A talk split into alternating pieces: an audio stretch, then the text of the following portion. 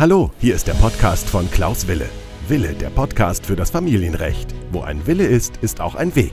Herzlich willkommen und es geht auch gleich los.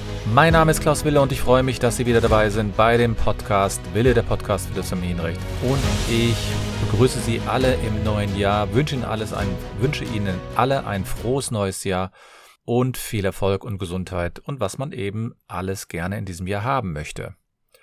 Und ein neues Jahr bedeutet ja auch neue Herausforderungen. Ich nenne Ihnen fünf Gründe, warum Sie jetzt mit der neuen Unterhaltsberechnung beginnen sollten. Wie ich schon sagte, das neue Jahr bedeutet für viele neue Veränderungen, neue Herausforderungen und auch in finanzieller Art verändert sich einiges.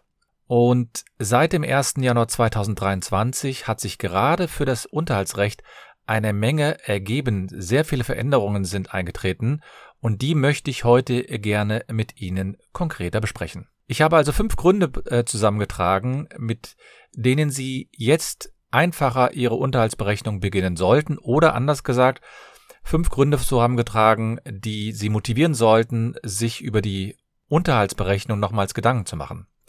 Denn ich erlebe immer wieder in meiner Beratung, dass viele Personen gerade keine Berechnung vornehmen, jahrelang keine Berechnung vornehmen und sich wundern nach fünf oder zehn Jahren, dass sich der Unterhalt so erheblich verändert hat. Und wenn man jetzt etwas machen wollte, dann sollte man das sofort machen, sofort einsetzen, sofort beginnen, denn es ist so, dass viele Einzelfaktoren sich verändert haben. Und darauf möchte ich heute gerne eingehen. Das erste ist natürlich, und das wissen die meisten, aber es ist natürlich eins der wichtigsten Gründe, ist, die Düsseldorfer Tabelle hat sich verändert. Die Düsseldorfer Tabelle hat, wurde erheblich überarbeitet. Es wurden neue Unterhaltsbeträge aufgenommen, ausgerechnet, in die Düsseldorfer Tabelle eingesetzt. Und allein dies ist meines Erachtens schon ein Grund, warum man den Unterhalt neu berechnen sollte. Insbesondere, wenn es natürlich um den Kindesunterhalt geht. Der Kindesunterhalt hat ja die, das Schöne, dass man sich dies auch selbst errechnen kann, nämlich der Kindesunterhalt wird ja anhand der Düsseldorfer Tabelle errechnet. Da geht es dann, wie alt ist das Kind und da geht es dann darum, wie viel Einkommen hat der Unterhaltsverpflichtete. Und da dies jetzt in diesem Jahr neu überarbeitet wurde, sollte man sich jetzt die Düsseldorfer Tabelle nochmal anschauen. Und eine weitere erhebliche Veränderung ist natürlich auch das Kindergeld. Davon profitieren alle. Pro Kind werden nunmehr 250 Euro an Kindergeld ausgezahlt. Bei minderjährigen Kindern wird das Kindergeld zur Hälfte und bei volljährigen Kindern wird das Kindergeld komplett auf den Unterhaltsbedarf angerechnet. Und das hat zur Folge, dass sich natürlich auch die Unterhaltsbeträge verändern. Wenn man also die Kombination Düsseldorfer Tabelle und Kindergeld betrachtet, sind es schon zwei erhebliche Gründe, warum man jetzt nochmal sich an die Unterhaltsberechnung rantrauen sollte. Man muss nämlich auch beachten, dass viele Personen hier auch den Selbstbehalt berücksichtigen müssen. Und das ist der dritte Punkt, warum man hier sich jetzt an die neue Berechnung dranwagen sollte. Denn in der Tabelle wurde auch der neue Selbstbehalt für die Unterhaltspflichtigen erhöht.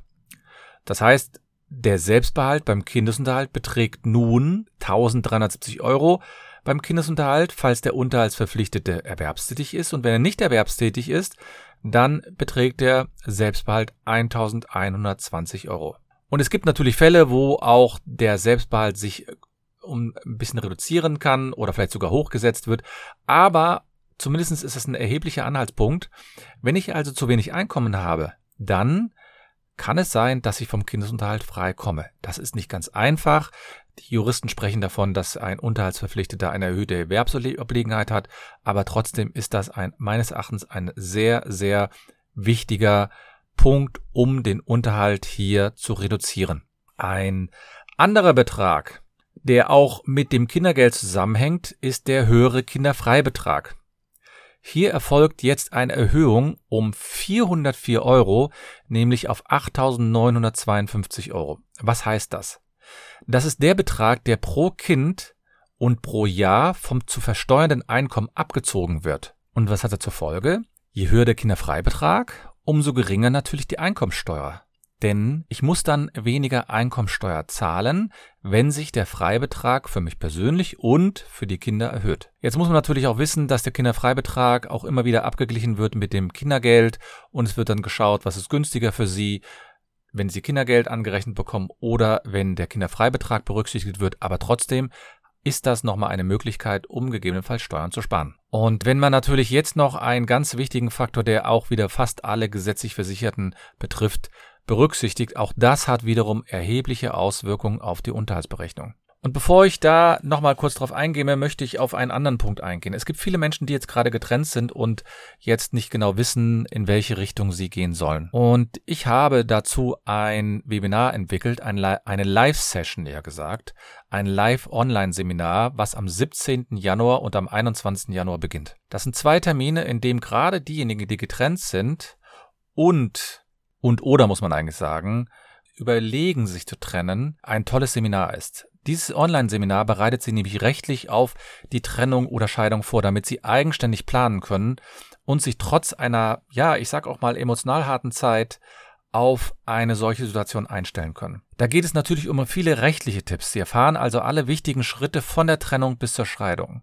Praxisnah und mit vielen Einzeltipps natürlich, mit Checklisten und es geht natürlich darum, dass Sie dann Ihre Kosten senken können.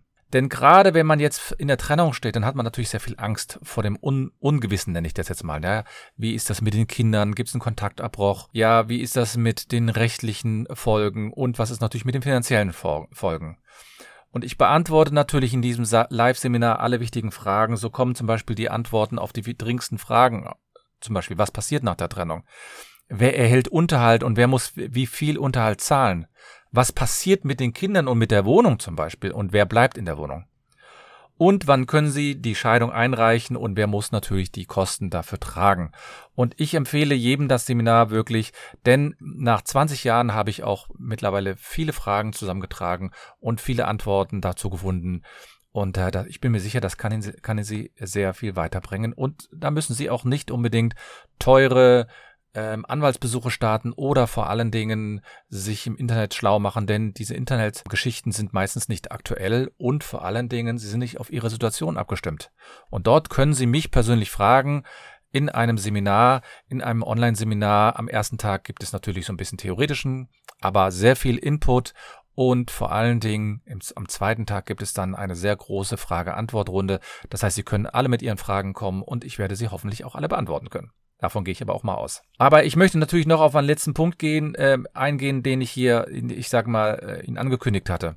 Denn ähm, der Unterhalt, der berechnet sich ja immer nach dem Einkommen. Und das Einkommen, da geht man immer vom Bruttoeinkommen aus. Und neben den Steuern werden natürlich die Sozialversicherungsbeiträge abgezogen. Und einige Krankenkassen erhöhen zum 1. Januar ihre Krankenkassenbeiträge. Und die Erhöhung hat natürlich unmittelbare Auswirkungen auf das Nettogehalt. Denn wenn ich einen hohen Abbeitrag für die Krankenversicherung zahlen muss, dann bedeutet das, dass ich ein geringeres Nettoeinkommen habe. Und das bedeutet natürlich auch Veränderungen in der Unterhaltshöhe. Und all das ist meines Erachtens sehr, sehr wichtig, wenn man den Unterhalt berechnen will. Es gibt natürlich noch andere Faktoren.